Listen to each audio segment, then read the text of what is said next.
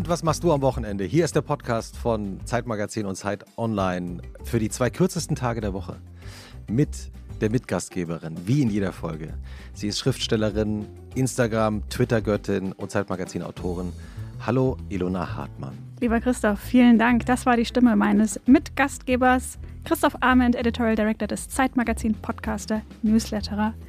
Pullover-Influencer. Was hast du denn heute schon wieder an? Ich habe so einen Pullover an. Der ähm, sieht richtig cozy aus. Ja, es ist, es ist, ja November, es ist kalt. Ja.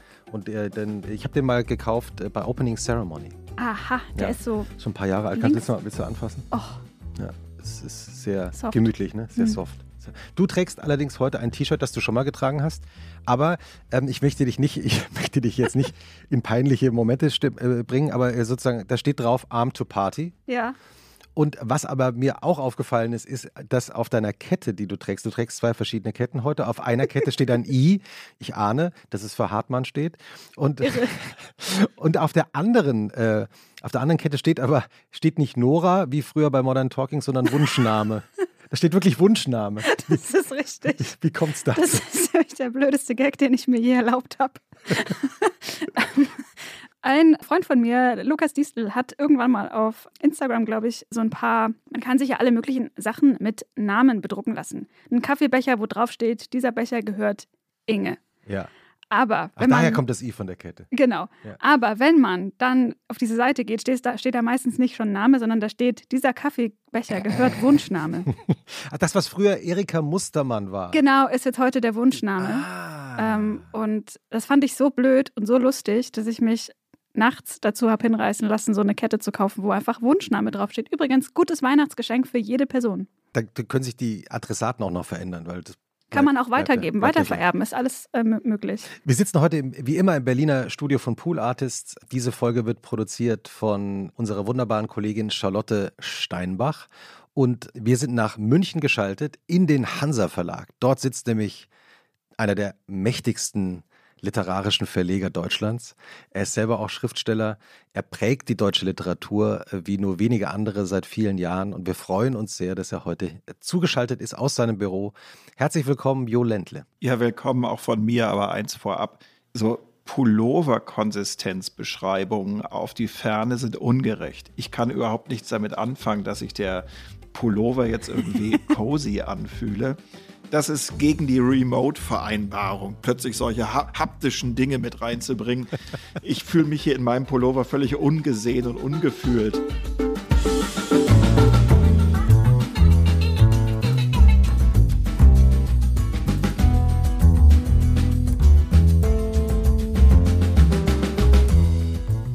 Was hast du denn für einen Pullover an? Ja, irgendwas, aber man müsste es halt anfassen können und das könnt ihr nicht. Aber fass doch mal, fass doch mal deinen eigenen Pullover an. Was fühlst du da? Ist der auch cozy? Ja, ich, plötzlich, plötzlich merke ich, dass er alles Mögliche ist, aber cozy nicht so richtig. Er ist warm, aber irgendwie nicht flauschig und wir können hier keinen Vergleich machen. Das ist, wir, wir, sind, wir sind schon in Minute eins am Ende der Worte ange, angelangt, die gar nicht mehr beschreiben können, welchen Grad von Coziness unsere Oberbekleidung eigentlich hat. Aber du bist doch ein Mann des Wortes, also Schriftsteller. Wie würdest du ein solches Kleidungsstück, das du jetzt trägst, beschreiben? ja, irgendwie auf einmal plötzlich im Vergleich zu euren äh, Ausführungen steif und hart gewaschen und äh, irgendwie nicht, nicht so wie bei euch in Berlin, wo alles weich ist. Aber naja, dabei ist doch das. Münchner, das Münchner Wasser viel weicher als diese Berliner Kalkplörre. Sagen, ich wollte es gerade sagen, ihr habt das Kalkproblem nicht, das wir in Berlin haben. Berliner Leitungswasser besteht zu 90 Prozent aus Leitung. Also wir, wir halten als erste, als erste Feststellung fest, diese ganze Nichtreiserei führt dazu, dass Pullover-Vergleiche ganz, ganz, ganz ins, ins Wanken gekommen sind und eigentlich nicht mehr möglich sind. Wenn wir uns alle wiedersehen, fassen wir uns als erstes an die Ärmel, um, um zu gucken, was Stand der Sache ist. Ein, ein sehr, es wird so, ein, so ein Touchkreis. Es wird, es wird, für, es wird für, für Außen, Außenstehende wird es ein sehr merkwürdiger Moment werden, aber wir werden genau wissen, um was es geht. Es sind nur die Pullover. Jo, herzlich willkommen zu unserem Wochenend-Podcast. Normalerweise sage ich immer die einzige Schriftstellerin im Raum und irgendwie auf eine physische Art stimmt es jetzt für mich zumindest. Elona Hartmann recherchiert ja immer knallhart, wie das Wochenende unserer Gäste so aussieht. Ich weiß auch nicht, was sie bei ihren Recherchen rausgefunden hat, will aber noch kurz vorher sagen, dass Sie, liebe Hörerinnen und Hörer, uns an Wochenende Zeit schreiben können. Mit Wunschgästen, mit Kritik, mit Anmerkungen an wochenende.zeit.de. Wir lesen alles und schreiben auch zurück. Versprochen. Und jetzt kommt das Wochenende von Jo Ländle. Recherchiert, geschrieben und vorgetragen von der Pullover-Liebhaberin Elona Hartmann. Lieber Jo, wie Christoph schon gesagt hat, du bist ein Mann des Wortes, ein Mann des Buches, ein Mann der Bücher. Deswegen habe ich mir vorgestellt, wie dein Wochenende in Büchern aussieht. Samstagmorgen, Truman Capote, wo die Welt anfängt. Samstagvormittag, Jackie Tome, Momente der Klarheit. Samstagmittag, Thomas Glawinitsch, meine Schreibmaschine und ich. Samstagabend, Wolfgang Herrndorf, in Plüschgewittern. Samstagnacht, Sibylle Berg, der Mann schläft. Sonntagmorgen, Asako Yuzuki, Butter. Sonntagmittag, Marius Goldhorn, Park. Sonntagnachmittag, Otessa Moschweg, Heimweh nach einer anderen Welt. Sonntagabend, Ocean Wong, Nachthimmel mit Austrittswunden. Und Jo, äh, richtige Beschreibung deines Wochenendes? Exakte Beschreibung meines Traumwochenendes und dann auf einmal der Schmerz, der so reinschießt, mhm. äh, wenn ich das plötzlich gegen die harte Wirklichkeit äh, gegen äh, lehne und die harte Wirklichkeit hält dem nicht stand und kippt um. Das ist natürlich so, dass das äh, so sind Wochenenden gemeint wie du es vorgelesen hast. das das. Das war die Idee, dafür sind Wochenenden erfunden worden, um diese Liste abzuarbeiten und am besten jedes Wochenende neu zu lesen und diese ganz kleinen Nuancen, wie sich das Wiederlesen äh, verändert. Hat man selber sich verändert, haben die Bücher sich verändert, wir wissen es nicht. Tatsache ist, das ist leider nicht die Beschreibung meiner, meiner wirklichen Wochenenden, was schon auch daran liegt, an dem einzigen Grund, warum mein Beruf nur ganz fast der schönste Beruf der Welt ist, weil man zu wenig zum Lesen kommt vor lauter Lesen. Das, das ist die Schwierigkeit. Das heißt, meine wirklichen Wochenenden verbringe ich ja viel mehr mit den Otessa Moschwegs oder Ocean Wongs von morgen und lese die ganze Zeit Manuskripte, aber eben nicht die guten, gesetzten, redigierten Bücher, die es wirklich schon gibt oder jedenfalls viel zu wenig. Und das ist tatsächlich, ich habe mich jetzt gerade in Köln, habe ich eine, eine Lektorenkollegin getroffen, die irgendwann beim Umrühren des Kaffees nach dieser stille Pause, die einem ermöglicht, ein neues Thema anzuschneiden, sagte, wie hältst du es eigentlich mit dem Lesen? Und meinte, da, meinte damit genau dieses Problem. Äh, und das ist, das ist ein echtes Problem. Wir müssten ganz viel mehr lesen, drumherum in die Breite von den tatsächlichen Büchern und hängen zu häufig in den Manuskripten fest. Das ist ja etwas, äh, und jetzt sind wir gerade schon, wir springen gerade wirklich rein in den Arbeitsalltag eines Verlegers. Ein befreundeter Verleger hat mir das auch mal so gestellt, den, den habe ich mal im Zug getroffen und der hatte nicht nur eine riesige Tasche dabei, sondern auch noch eine extra Plastiktüte und überall ausgedruckte Seiten. Oh Gott. Also Manuskripte. Und er sagte genau das, was du jetzt auch beschrieben hast. Ich komme nicht mehr hinterher. Ich weiß gar mhm. nicht, weil, ich meine, wie viele Bücher erscheinen im Hansa Verlag jedes Jahr? 180. Und du bist der Verleger. Wie viele davon liest du in welchem Zustand? Wie, wie, also wie, wie geht es überhaupt? Physisch, also äh, schlaftechnisch? Ich lese alle. Und jetzt ist die Frage, macht man den Punkt hinter dem Wort alle oder fügt man noch das Wort an an. Ich lese zumindest alle an, so weit, bis ich das Gefühl habe, ich habe sie, verstanden, wie sie vorgehen, was die Idee ist und so weiter. Ich lese nicht alle ganz durch dafür, wenn man da sozusagen, das ist mit den Mitteln der einfachen Arrhythmie zu beantworten, weil wir eben ganz viel tatsächlich auch an Manuskripten drumherum lesen, bei den Sachen, wo wir überlegen, sollen wir die ins Programm aufnehmen, was man dann doch immer wieder auch mal verwirft oder nicht bekommt oder ich weiß nicht was. Und das, ja, das führt dazu. Und, und es führt auch dazu, dass es ein etwas gieriges Lesen ist. Also es ist ganz selten, dass das Lesen den Zustand erreicht, den Lesen eigentlich erreichen soll, dieses, sagen, unter der Bettdecke heimlich, ich kann nicht aufhören oder in der Badewanne, das Wasser wird kalt, aber es ist mir egal. Das ist ja sozusagen der Ziel- und Endpunkt jedes guten Lesens. Und stattdessen ist es eben dann doch manchmal immer wieder auch einfach ein Lesen, das einfach versucht aufzunehmen und zu kapieren, aber nicht in diesen totalen tantrischen Genuss der Leseekstase gerät. Ist es dann auch ein, ein gutes Zeichen für ein Manuskript, das ja dann später vielleicht auch ein Buch wird, wenn du plötzlich dieses zielgerichtete Lesen, das ja immer sozusagen leicht flackernd, wie ich mir das vorstelle, darauf achtet, sollen wir das Buch jetzt machen? Ist es gut genug? Muss ich jetzt hier der Lektorin oder dem Autor nochmal ein Feedback geben? Wenn das plötzlich verschwindet und man und du praktisch in den Stoff rein springen kannst? Absolut. also das ist so äh, kitschig und kleingeistig. Es klingt tatsächlich ein ganz wichtiger Prüfstein. Vergesse ich sozusagen meinen strategischen Blick im Lesen und, und rutsche ich tatsächlich auch nochmal in irgendeinen einfach nur lesen Modus hinein. Ja, also muss nicht immer passieren, aber es ist schon, ist schön, wenn es geschieht. Könntest du vielleicht für die HörerInnen, die nicht wie wir alle irgendwie mit Büchern zu tun haben, nochmal den Unterschied erklären? Was macht ein Lektor und was macht ein Verleger? Das habe ich mich auch gefragt. Ich war ganz lange Lektor und sehr, sehr glücklich und dachte immer, niemals an ein gut funktionierendes System rangehen. Ich möchte bitte so bleiben dürfen für immer. Und dann kommt irgendwann die Frage, ob man äh, nicht Verleger werden will. Und dann musste ich überlegen und, und mich fragen, was ist eigentlich, also habe ich mir genau die gleiche Frage gestellt und habe dann mehr aus Neugier gesagt, ja, das möchte ich auch weil ich dachte, das ist Lektor plus noch was anderes. Das ist ja immer schön. Tatsächlich ist es aber schon auch ein anderer Beruf. Der Lektor, die Lektorin gehört immer einem Buch zur Zeit. Das ist toll. Also das ist wirklich ein, ein sich äh, versenken, erst im, im Stillen lesen, sich selber Notizen machen, dann äh, mit demjenigen sprechen, der es geschrieben hat, äh, überarbeiten und so weiter. Und ich lektoriere schon jetzt auch noch immer, aber viel weniger und immer im Wissen, dass ich nicht mehr so gut bin, weil ich dieses mich einfach herschenken für ein paar Wochen nicht mehr hinbekomme, sondern das immer irgendwo dazwischen gefuddelt ist.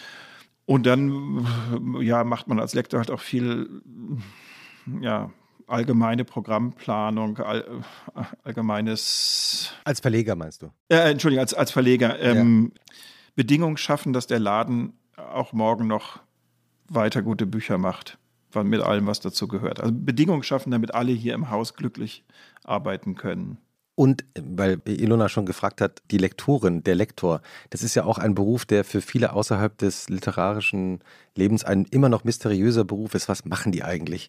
Es gibt ja Korrekturleser und ähm, mhm. damit werden die manchmal, glaube ich, immer noch verwechselt. Mhm, mhm. Lektorinnen und Lektoren, so wie du das ja beschreibst, sind ja wirklich in der Kommunikation mit der Autorin, mit dem Autor über den Text. Das heißt, die arbeiten richtig gemeinsam an diesem Text. Ja.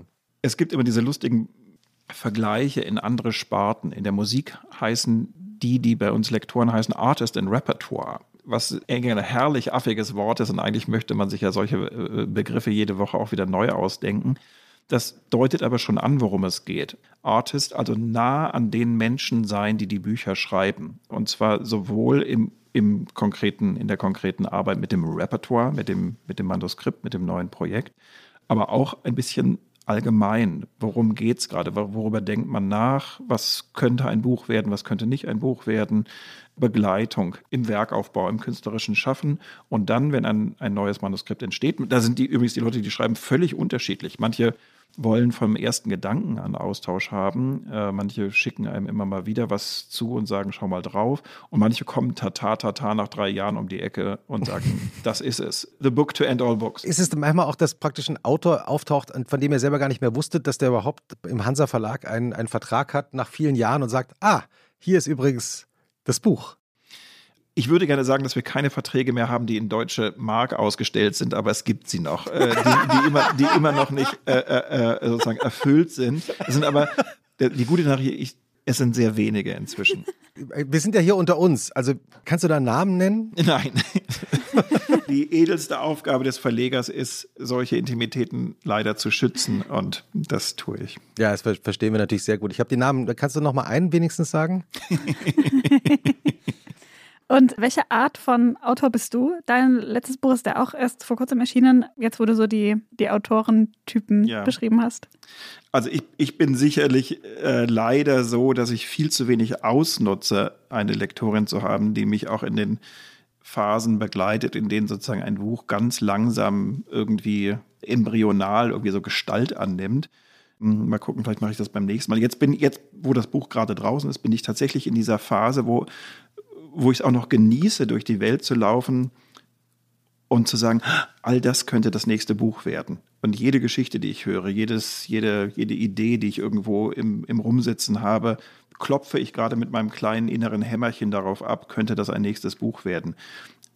Und ich bin dann eben leider nicht jemand, der das dann sofort alles abgleicht, sondern eigentlich schreibe ich im Stillen und, und, und haust dann irgendwann den Leuten um die Ohren. Und kommst dann irgendwann mit dem fertigen Skript um die Kurve. Mhm. Wir, müssen, wir müssen natürlich gleich mal darüber reden, wie du das dann überhaupt zeitlich hinbekommst. Da vermute ich mal, dass die Wochenenden dann auch wieder eine gewisse Rolle spielen. Zurück zum Thema Wochenende, genau. Weil Ilona, Ilona das Buch schon, äh, den Roman schon gerade angesprochen hat. Es, hast, es ist ja ein, ein, ein Buch über deine Familie mit einer literarischen Verfremdung. Es geht um deinen Großonkel, oder? Ja.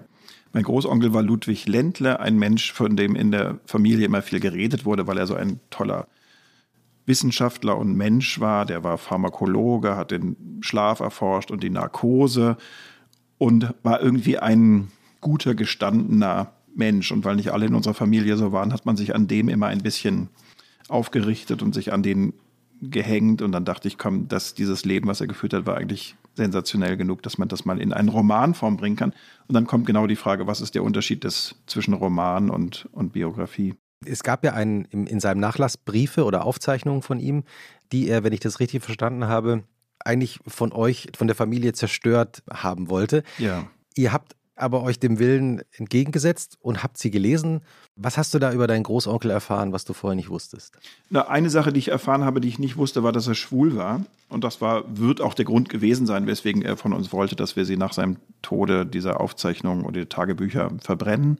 Wir haben lange gewartet und haben, haben dann irgendwann gedacht, komm, jetzt schauen wir es uns doch mal an. Und ich muss hoffen, dass er aus einer heutigen Perspektive heraus das gut heißen kann, wo zum Beispiel auch die Tatsache seiner Homosexualität nicht mehr strafbewehrt oder irgendwie sein, seine moralische Erinnerung irgendwie zunichte macht. Genau, und dann liest man sich in so ein fremdes Leben hinein und ja, erschauert auch ein bisschen, was ihn so alles umgetrieben hat. Aufwachsen in den Ersten Weltkrieg hinein, Frontsoldat, dann eben wirklich in diese große Zeit der wissenschaftlichen Erkenntnisexplosionen hinein Forscher werden mhm. und sozusagen alles untersuchen können, was er, was er will. Herzmedikamente, eben diese komische Überlegung, was ist eigentlich Schlaf und wie erzeugen wir ihn künstlich? Das ist ja ein ganz, ganz tolles Thema, wenn man darüber einen Roman schreiben will. Und dann kommt plötzlich kommt der Nationalsozialismus und grätscht da in einer Weise rein, dass natürlich auch sein Leben vollkommen verändert wird. Sein Bruder ist, ist entschiedener Nazi und das heißt, das zerreißt auch die Familie und so weiter. In, insofern klebt da das ganze Jahrhundert in einer Weise an ihm, dass es, ich, ich glaube, dass man eine Zeit immer nur aus den Menschen heraus äh, begreift und da wähle ich eben ihn und schaue wie an ihm sich die Zeit zeigt. Weil du gerade gesagt hast, dass er ja Schlafexperte war. Wie, wie steht es um deinen Schlaf eigentlich? Wie viele Stunden schläfst du normalerweise? Also ich versuche übrigens mehr zu schlafen, seit ich dieses Buch geschrieben habe, weil ich, weil, weil, ich natürlich ganz viel recherchiert habe zum Thema Schlaf und auch jemand, ich, ich, ich war notorisch immer jemand, der nicht gemerkt hat, wenn er durstig ist. Ich habe nie getrunken als Kind zum Beispiel. Ich immer ich habe nicht gemerkt, dass ich durstig bin. Und ich weiche sehr gerne der Erkenntnis meiner Müdigkeit aus und lebe sozusagen darüber hinweg. Wie machst du das? Ja, sozusagen äh, notorisch wissen, dass irgendwann tote Punkte auch mal hinter einem liegen können. Und dann aber zu merken, halt, das ist der größte Fehler und das Schönste, was es überhaupt gibt, ist zu schlafen, war eine ganz willkommene Erkenntnis und seitdem schlafe ich also positiv und genussvoll, weil ich weiß, äh, es gibt keine bessere Sache auf Erden, die wir tun können, als zu schlafen. Elegant, elegant hast du auf meine Frage noch nicht geantwortet, aber das finde ich sehr gut. Ja. Ich schlafe ganz, also seitdem versuche ich wirklich acht Stunden zu schlafen, was ich okay. super finde. Du versuchst, habe ich das richtig ja. rausgehört? Und ich, ich bin all meinen Schöpfern sehr dankbar, dass sie mich nicht mit Schlafstörungen ausgestattet haben. Vielleicht kommt das noch, aber im Moment kann ich tatsächlich auch ganz gut schlafen. Aber das klingt auch, als wäre dir vielleicht nicht namentlich, aber doch das Konzept des Low Battery Fevers äh, bekannt.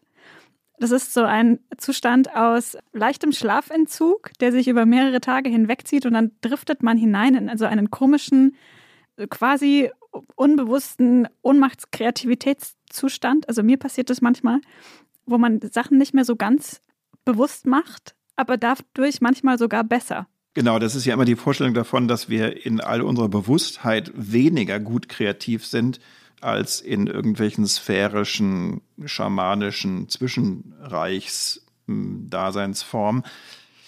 Ich bin mir nicht ganz sicher, weil diese Sachen manchmal beim nüchternen Nachlesen auch nicht ganz ihre Brillanz aufrechterhalten können. äh, von Michel Houellebecq heißt es, dass er sich immer kurz nach Mitternacht weckt, um dann in, die, in so einem Delirium zu schreiben. Also was ich tatsächlich, was ich kenne und um deine vorhin angestoßene Frage auch noch, doch noch zu beantworten, wie ich das zusammenkriege. Ich schreibe immer morgens und das habe ich früher wirklich so gemacht, dass ich sehr früh aufgestanden oder früh aufgestanden bin und dann tatsächlich im Dunkeln halb benommen noch geschrieben habe und das ganz toll fand, genau in solche nicht richtig Daseinszustände hineinzuschreiben. Aber wird auch nicht immer alles dadurch gut. Wann beginnt eigentlich für dich dein Wochenende? Mein Wochenende beginnt am Samstagmorgen mit dem Aufwachen. Und wann ist es? Das ist, ich weiß nicht, 8.30 Uhr. Wachst du automatisch um 8.30 Uhr auf oder stellst du dir auch am Wochenende einen Wecker? Nein, also jetzt, also es gibt die, es gibt Arbeitswochenende, wo man irgendwas tun, zu tun hat, aber das zählen wir jetzt mal nicht unter Wochenende, sondern das Wochenende ist das klassische Nichts-Wochenende, der Raum aus Nichts. Und in den hinein schlage ich um 8.30 Uhr selbsttätig meine Augen auf und stelle fest, dass es ein schöner Tag ist. Und dann kommt die schöne Zeit des sozusagen Nichtstuns, denn wir frühstücken zu Hause dann erst sehr spät. Was heißt das in Uhrzeiten? Das heißt elf. Und bis dahin wird irgendwas gemacht, fürs Frühstück eingekauft, vorbereitet und so weiter. Irgendwas machen, dass man nicht genau weiß, was es eigentlich ist. Das ist das beste Zeichen für Entspannung, oder? Ja. Welchen Begriff benutzt ihr dafür? Frühstücksvorbereitung. Nee, ich weiß nicht. Das ist ja schon sehr konkret. Aber es gibt ja Leute, die sagen dann so, Häuseln oder Feudeln oder Rödeln oder. Stimmt, hatten wir hier auch schon ja, im, im Podcast, ne? Wenn ich ein Wort dafür äh, nutzen müsste, würde ich es Duschen nennen. Duschst du lange? Ja, ich dusche, ich dusche länger als meine spätere Generation werden kritisch auf mein Duschverhalten schauen. Ich glaube, solange man nicht mit Fleisch duscht, geht das noch. aber, aber sag mal, wenn du lange duschst, kommen dir beim Duschen auch Ideen? Nein, beim Duschen gehen sie. das ist die Idee. Das heißt, es ist eigentlich eine Meditation für dich. Ja. Zugfahren und Duschen sind die beiden Orte, in denen ich ganz leer werde. Fantastisch. Zugfahren heißt dann auch zum Fenster rausgucken, keine Manuskripte lesen und nicht aufs Handy schauen. Nee, aber Manuskripte lesen im Wissen, dass keine Anrufe durchkommen. Das heißt, wenn das Duschen slash Frühstücksvorbereitung slash wach werden. Wenn es abgeschlossen ist, so gegen Samstagmittag, was passiert dann? Genau, und dann werden teilweise sehr extravagant orgiastische Frühstückstische aufgefahren. Unser Sohn wohnt gerade noch bei uns und ist sozusagen der lebende Großmeister in Breakfast Decadence und macht dann irgendwelche komplizierten Eierspeisen. Hm. Was gibt's da so? Ja, irgendwelche Früher hieß es Ex-Benedict und inzwischen werden die Namen immer abgedreht. Und was gibt es noch? Ich bin jetzt interessiert an der Frühstücksdekadenz. Es gibt komplizierte Frucht, also wird auf den äh, Schwabinger Markt gegangen und es werden Früchte eingekauft und die werden dann in irgendeiner Weise zubereitet, dekoriert, passiert äh, und so weiter. Ja, also Schmusis. Schmusis. letztlich, letztlich Schmusis. Aber Schmusis ist, ist Schmusi ist so eindimensional in, im, im Vergleich zu dem, was dann tatsächlich auf den Tischen steht. Das, ist, das sind, es sind Paläste des, der Fruchtzubereitung. Das heißt dann nach der Dusche komplett Ideen entleert, ein sehr verkopftes Frühstück wieder einnehmen. Ja, ich weiß nicht, ob es verkopft ist. Es, das ist eher, äh, das ist transzendental. Äh, ist es dann eigentlich, hast du am Samstagnachmittag dann auch so ein, kommt da nochmal so ein zweiter Schlaf, so eine zweite Entspannung oder, oder was, wie, was machst du dann am Nachmittag? Das sind die, wirklich, das sind die Überwochenenden, wo es mir gelingt, nochmal nachmittags müde zu werden und kurz zur Seite zu kippen. Da, dann kommt eher erst die schwierige Phase der Listen, was an dem Wochenende alles zu tun ist. Das ist immer der Teil, der nicht so schön ist. Also ich bin für den Wochenend-Großeinkauf zuständig, dann wollen irgendwelche Dinge dann halt doch noch gearbeitet werden, die ich in eine, in eine Priorisierung bringe, dann will irgendeine Form von Sport gemacht werden und so weiter. Und dann, und dann in dem Moment, wo, wo das sozusagen schon geordnet werden muss, ist es ja eigentlich schon keine Lust mehr, sondern schon abarbeiten. Das ist immer der Teil, wo es ein bisschen traurig wird.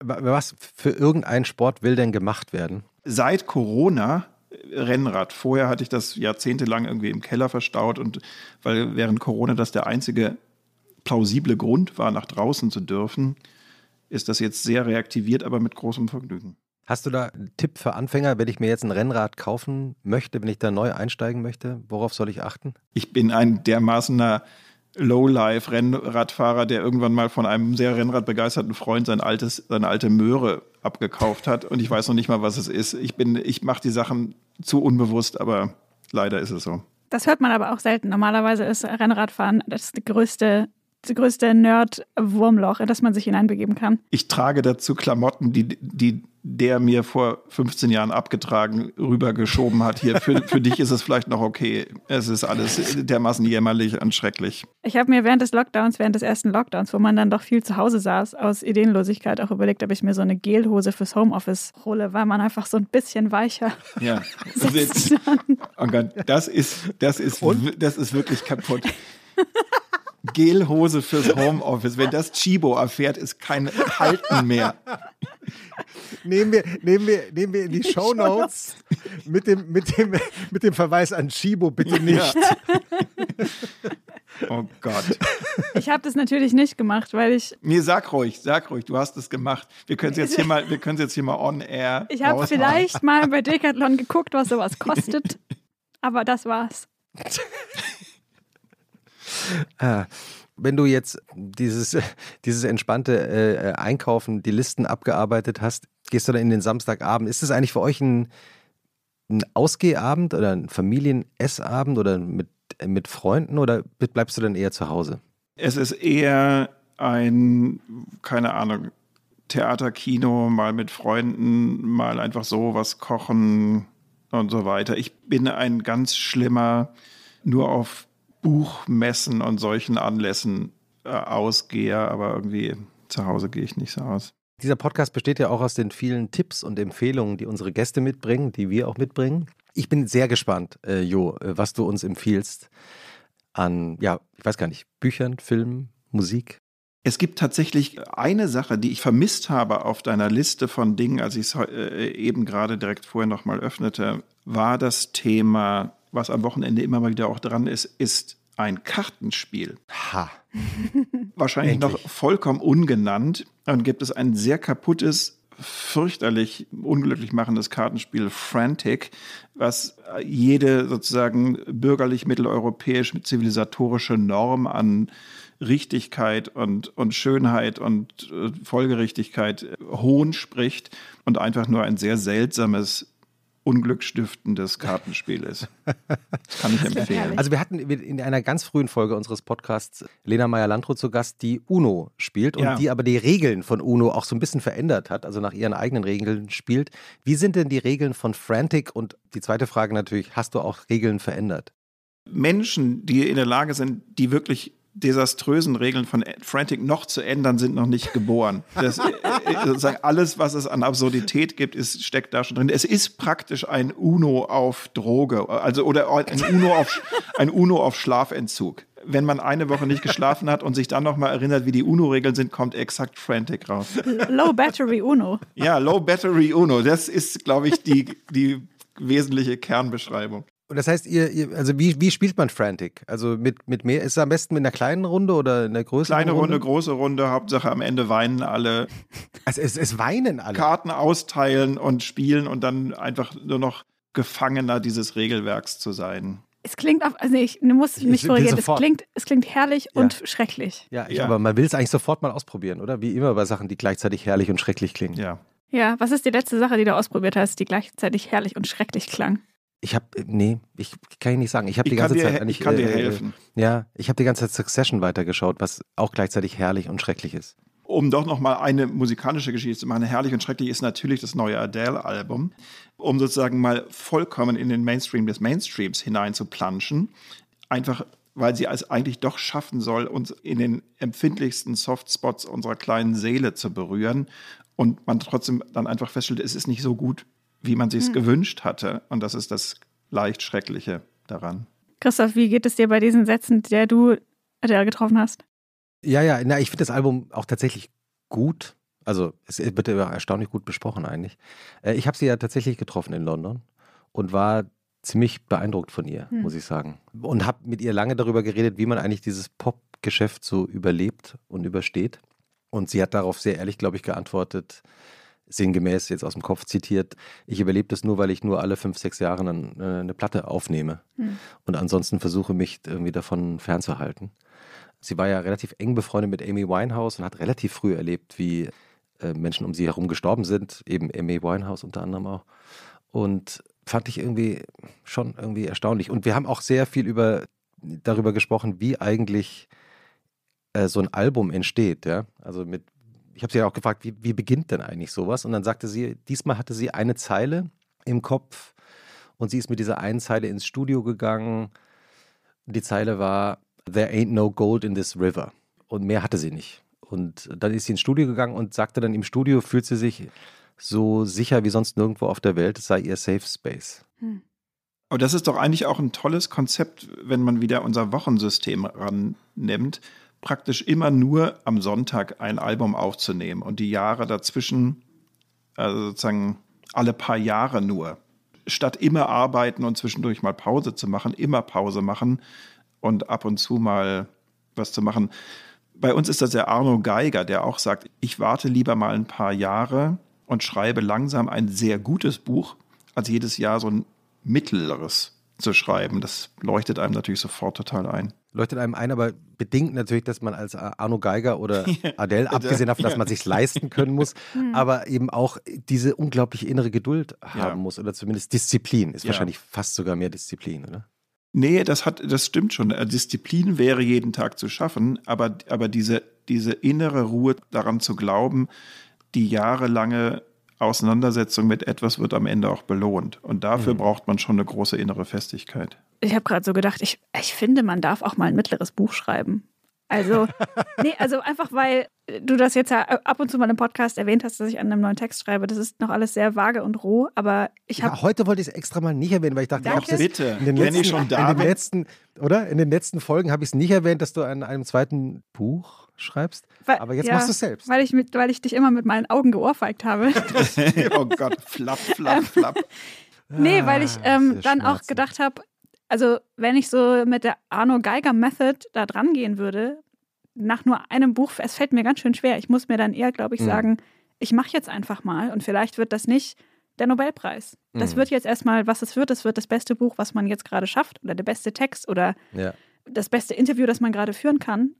And it's enough. Also ich glaube, ein Grund, warum diese ganze Kreativbranche so viele Opfer fordert, im schlimmsten Fall Leute, die äh, daran sterben, an diesem oft auch einfach Druck, der da drauf liegt, dass man immer unter diesem Geniekult leidet der mhm. da um einen herum aufgebaut wird, dass man sich ein paar Jahre vergräbt und dann mit was Großartigem um die Kurve kommt. Ja, das stimmt. Und Adele hat übrigens auch gesagt, dass sie, dass ihr erst bei der Arbeit an diesem Album klar geworden sei, was eigentlich das ist, was sie macht, weil sie sagt dann selber, ich bin gar nicht die beste Sängerin, die es gibt.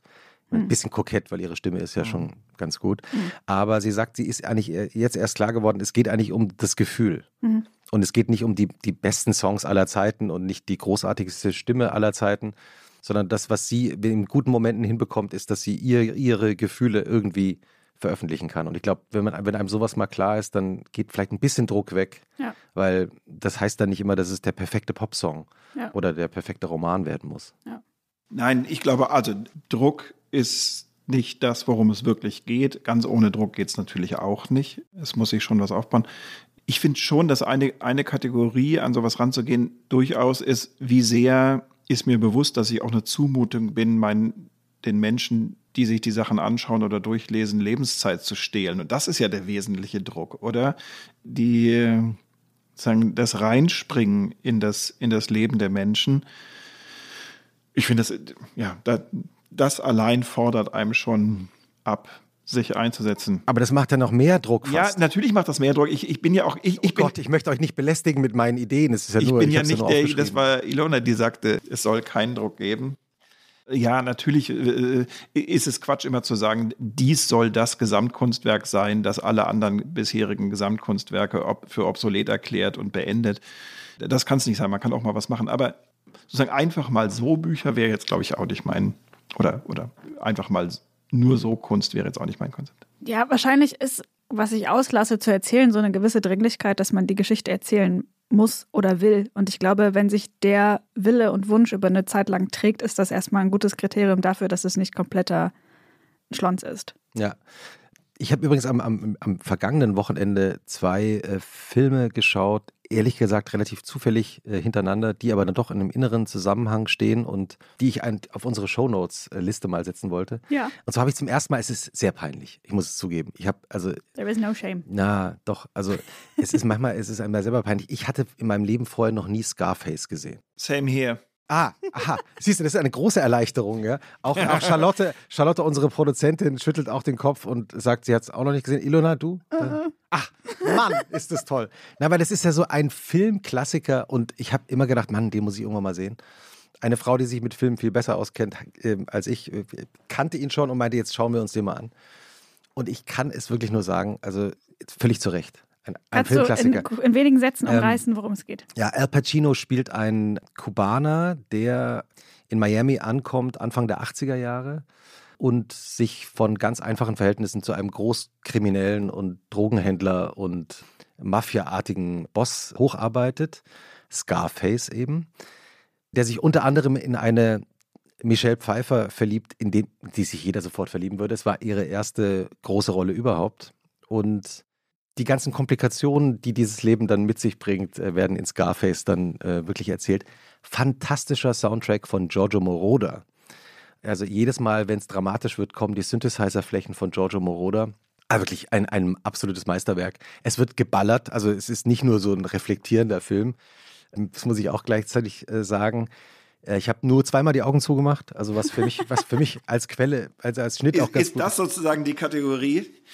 Bisher sagt man immer FSK, irgendeine Zahl ja. oder, äh, oder äh, Oscar, äh, irgendeine Zahl, aber eigentlich ist es, wie oft musstest du die Augen zusammenknallen? Ja, es ist schon eine Kategorie, ich bin sehr ängstlich im Kino, deswegen, ähm, aber ja, genau, also und, und äh, also es wird, es ist viel Action, es ist, es, es sind natürlich, es, das sieht alles natürlich wahnsinnig gut aus, es ist Miami, frühe 80er Jahre, Brian De Palma hat Regie geführt ein wirklich ein, ein toller Film und ich bin, sehr erleichtert, dass ich nicht der allerletzte Mensch bin, der diesen Film noch ja, nicht gesehen hat. Wir, wir, retten, wir sind, wir sind, wenn du irgendwann mal diese Sorte Zuversicht brauchst, ruf uns an. wir, wir, können dich immer mit noch schlechter sein. So. Ich habe drei Filme gesehen im Leben. Und mir bei keinem den Namen des Regisseurs, geschweige denn des Filmmusikkomponisten ge ge gemerkt. Wobei Giorgio Moroder, den kenne ich. Schon, oder? Giorgio ja. Moroder, der, das ist der, der von Daft Punk. Qua quasi, sozusagen. Uh, my name is Giorgio. Oder? Das große Lied von Daft Punk zu seinen Ehren. Der Mann, der äh, Donna Summer groß gemacht hat. Mhm. Und äh, I Love to Love. Genau, und am nächsten Tag, reiner Zufall, haben wir äh, zu Hause so eine Liste gehabt von Filmen, die wir unbedingt mal anschauen wollten. Und dann habe ich äh, Call Me By Your Name wieder gesehen von Luca Gandioni, den die Frau, die sich mit Filmen besser auskennt, als ich eben noch nicht gesehen hatte. Den kann man, wie ich jetzt festgestellt habe, auch ganz oft sehen. Ja. Wie, wie, oft hast du ihn gesehen? Weil du sagst. 30 äh, bis 40 Mal. Das habe ich mir schon gedacht. Oh ja. Gott. Jo, jo. In null Mal. Sag mir irgendeinen Film und ich werde die Zahl null ausstoßen. Ich weiß nicht, ich habe das Gefühl, ich hätte mein Leben in Kinos zugebracht, aber irgendwie, wenn ich es mit der, mit der Wirklichkeit anderer Menschen abgleiche, kommt immer eine beschämende Null raus. Okay, 30 bis 40 Mal, davon muss ich eine abhaben. Ich werde, ich werde mir das zuführen. Ja, und, und, die Geschichte spielt eben, also von, von äh, Call Me By Your Name spielt ungefähr in derselben Zeit, aber in einer vollkommen anderen Welt. Im Sommer in Italien, Anfang der 80er Jahre. Ein Teenager, dessen Gasteltern einen älteren Studenten aus Amerika aufnehmen, verliebt sich in diesen älteren äh, Studenten und mehr verraten wir nicht über die Handlung. Es sieht auch sehr gut aus, der Film, und hat vor allem, und das, äh, darauf äh, kann man sich freuen, eine wahnsinnig schöne Szene zwischen einem Vater und seinem Sohn am Ende des Films. Mhm. Mehr darf man nicht verraten, aber äh, das ist wirklich sehr, sehr berührend. Du übergießt uns mit Andeutungen wie Honig und wir, wir kleben schon vor Gier, diesen Film zu sehen. Wahrscheinlich habe ich ihn schon zehnmal gesehen und ich kann mir aber noch nicht mal Titel von Filmen merken. Ich, vollkommen naiver ah, ja. Kinobesucher. Naja, und, äh, und jetzt schließe ich den Bogen zum, zu Scarface, weil ich habe dann nämlich nochmal nachgeschaut. Ich hatte mal ge gelesen und gehört und auch im Newsletter mal drüber geschrieben, dass es eine Fortsetzung von Call Me By Your Name geben soll. Die wird es aber nicht geben, weil der Regisseur, und jetzt kommt die Schlusspointe, gerade an einem Remake von Scarface arbeitet. Da weiß ich jetzt ehrlich gesagt nicht, wie ich das finde. Ja, warten wir doch mal ab. Okay. Also Scarface selber ist auch ein Remake äh, aus den 30er Jahren. Das heißt, es wäre das Remake vom Remake. Ähm, also wir sind sehr, ich bin da sehr gespannt drauf. Wobei ich glaube ich auch vor der Fortsetzung von Call Me By Your Name Angst, äh, was Call Me By Your Name 2, jetzt wird äh, zurückgeknutscht. Was Ja, soll, wie nee, soll denn glaube, das? es ist, das ist ich glaube, es ist okay, dass es davon kein, äh, keine zweite, äh, keine Fortsetzung gibt, Ja. ne? keinen zweiten Teil. Ja, nur noch mal ganz kurz reingeworfen, eine der, der, der, der großen Neuinterpretationen von, von Stoffen Dune, das ja nun wirklich auch schon mehrfach Ja. abgefilmt wurde. Okay, ja, vielleicht müssen wir diese Diskussion gar nicht mehr aufmachen. Du sagst fantastisch, ich sage schön.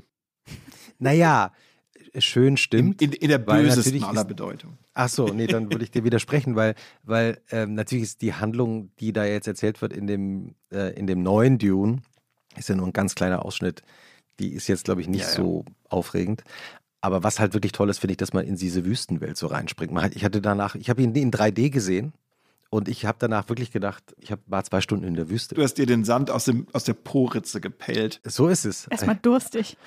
Ja, ich war durstig, genau. Du warst nicht so begeistert. Du kennst aber auch alle äh, Original- und, und Erst- und Zweitverfilmungen. Nein, natürlich wiederum nicht, wie, wie eben genannt. Äh, Nee, ich, ich hatte einfach nur das Gefühl, es ist, es ist eine, un, un, ein unvorstellbarer Katalog an Innenarchitekturaufnahmen, den ich durchblättere und sage, oh, möchte ich hier wohnen? Ja, da oder da, ja, auch. Für mich war es sozusagen eine, ein, eine Leistungsshow der Innenarchitektur. Ja, da würde ich gar nicht widersprechen. Da kann Stimmt. ich nicht mitreden. Zum Thema frühe 80er Jahre. Da ist mir gerade eingefallen, dass ich ein Buch gelesen habe, das mir gut gefallen hat.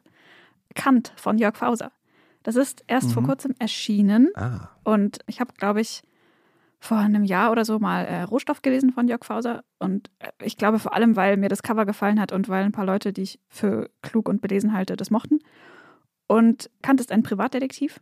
Und das ist so eine Detektiv-Krimi-Geschichte. Es ist ein sehr dünnes Buch auch nur. Und bei Jörg Fauser fällt es mir manchmal ein bisschen schwer, über die, er war ein Mann seiner Zeit und die entsprechenden Ismen hinwegzulesen. Also die Arten, wie, wie er Frauenfiguren baut, die finde ich manchmal nicht mehr so ganz toll. Aber auf der anderen Seite finde ich, dass er ein hervorragender Geschichtenerzähler war in den Zeiten, in denen er gut geschrieben hat. Also ihm ging es ja auch ab und zu mal nicht so gut und das, finde ich, merkt man seinen Texten auch an. Aber Kant ist eine sehr runde, schöne, irgendwie undeutsch-amerikanische Kriminalgeschichte, die ja, mir Spaß gemacht hat für die 160 Seiten, die sie hat. Naja, und er ist natürlich einer der Erfinder, wenn man sich heute fragt, wo es eigentlich herkommt, dass diese ganzen Tatortleute oder ich weiß nicht was, alle immer noch so, so psychische Hintergründe haben, sondern nicht einfach mal nur stumpf drauf los ermitteln. Tut einfach euren Job und kriegt raus, wer es war. Nein, sie müssen natürlich im Wesentlichen drei Viertel der Zeit darüber nachsinnen, was ihnen gerade durch ihr kleines Herz läuft.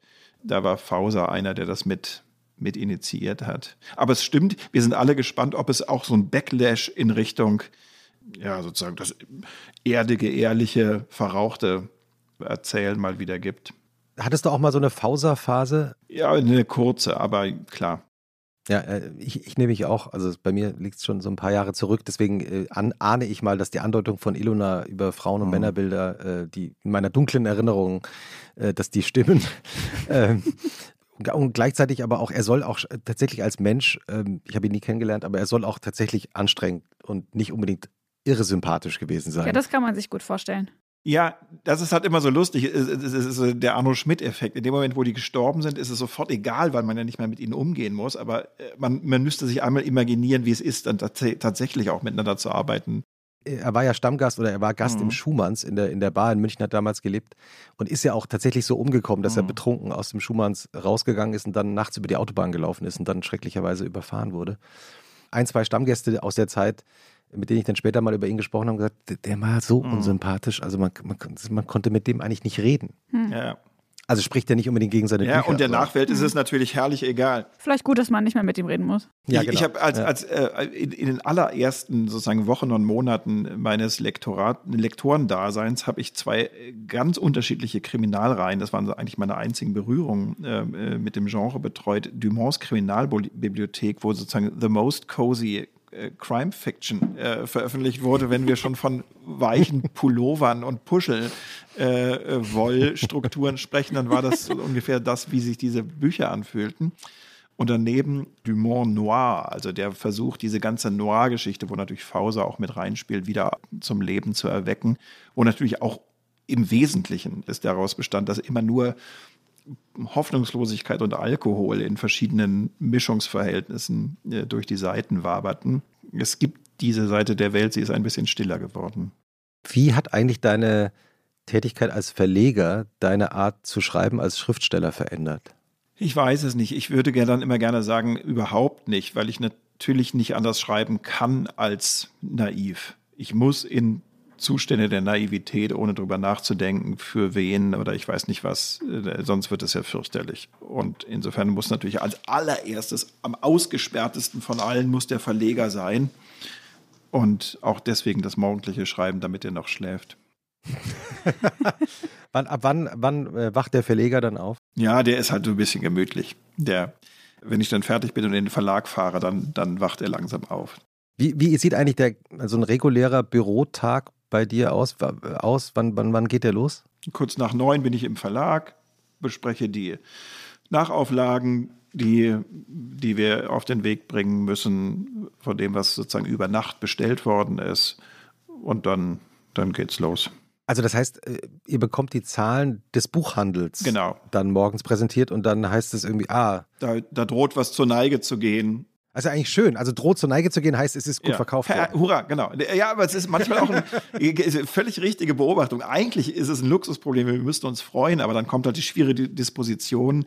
Oh, hält das an oder ist das nur, weil die gestern da und da besprochen worden war, aber das verglüht und dann schiebt man wieder was in den Ofen.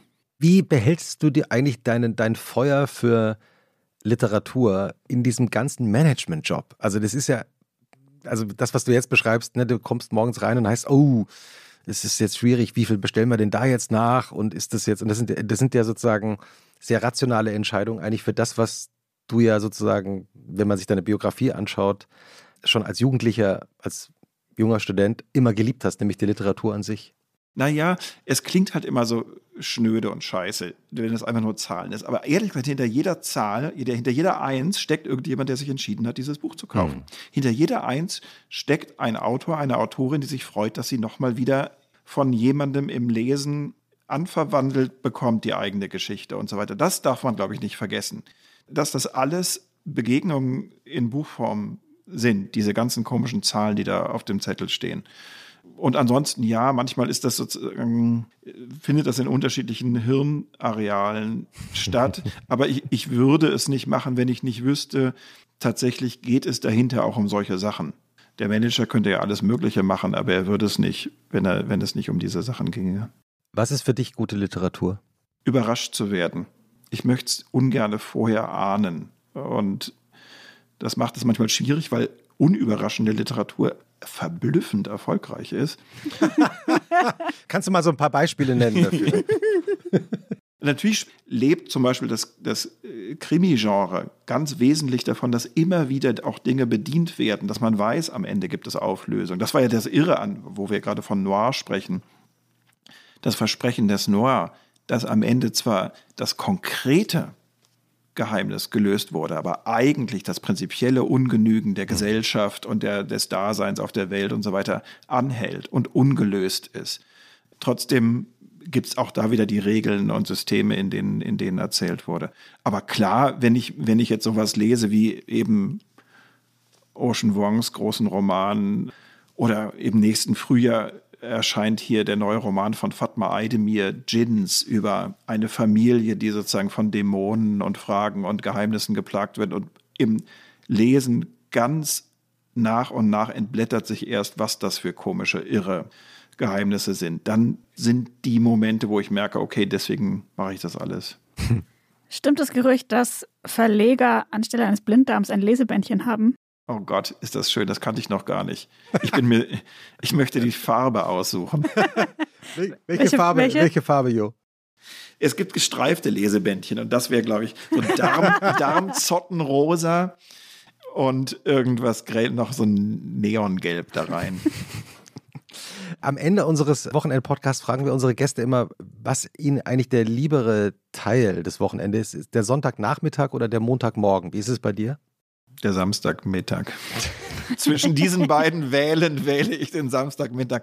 Oh Gott, ach ja, hm.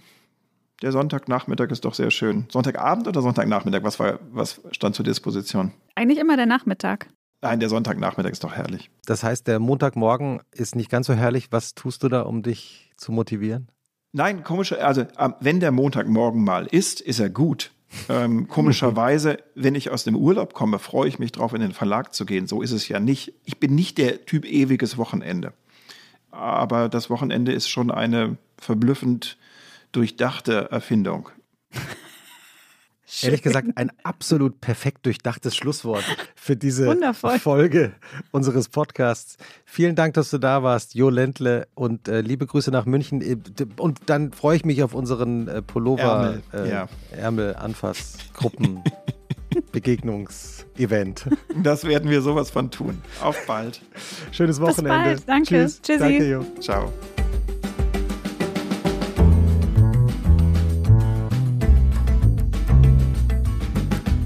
Was machst du am Wochenende?